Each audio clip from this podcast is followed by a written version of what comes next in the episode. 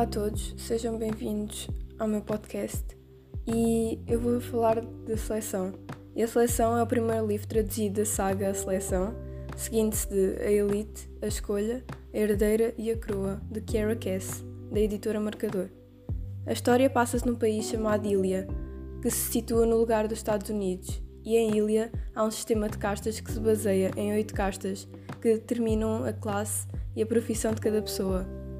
Os um fazem parte da realeza, os dois que são celebridades, os três que ensinam, os quatro fazem os trabalhos do campo, os cinco são os artistas não famosos, os seis fazem limpezas e arranjam coisas, os sete são jardineiros, pedreiros e construtores, e os oito são marginais sem abrigo, pessoas com deficiência. Uh, para o povo se sentir mais feliz existe uma tradição. O príncipe tem -se, -se casar com alguém do povo. Desta forma é criada a seleção. Todas as jovens com idade relativamente perto das do príncipe têm o direito de se candidatarem. É aqui que entra a América.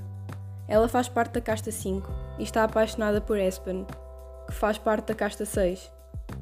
Eles encontram-se em segredo e têm um relacionamento com o objetivo de se casarem, mas se América se casar com Aspen, então isso significa que ela vai passar a ser da casta 6, e Aspen não gosta dessa ideia. Ela recebe uma carta em casa a indicar a possibilidade de ela se inscrever para se tornar a futura rainha e esposa do príncipe Maxon. Ela não queria, pois o seu amor por Espen era imenso. Mas quando ele termina tudo com ela e quando a sua mãe lhe pede, ela vai e é uma das 35 selecionadas. Agora a sua vida é no palácio, a competir com outras 34 mulheres que querem desesperadamente a coroa e o coração de Maxon. Ambos conhecem-se de forma peculiar e ela grita com ele tornando-se numa curiosidade para ele, porque ela é de temperamento forte e não quer saber de Maxon, nem da Croa.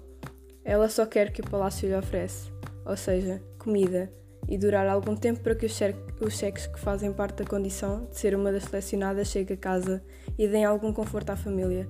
Mas Maxon torna-se mais do que o simples príncipe para ela. Mas também existe Aspen, e assim forma-se um, um triângulo amoroso.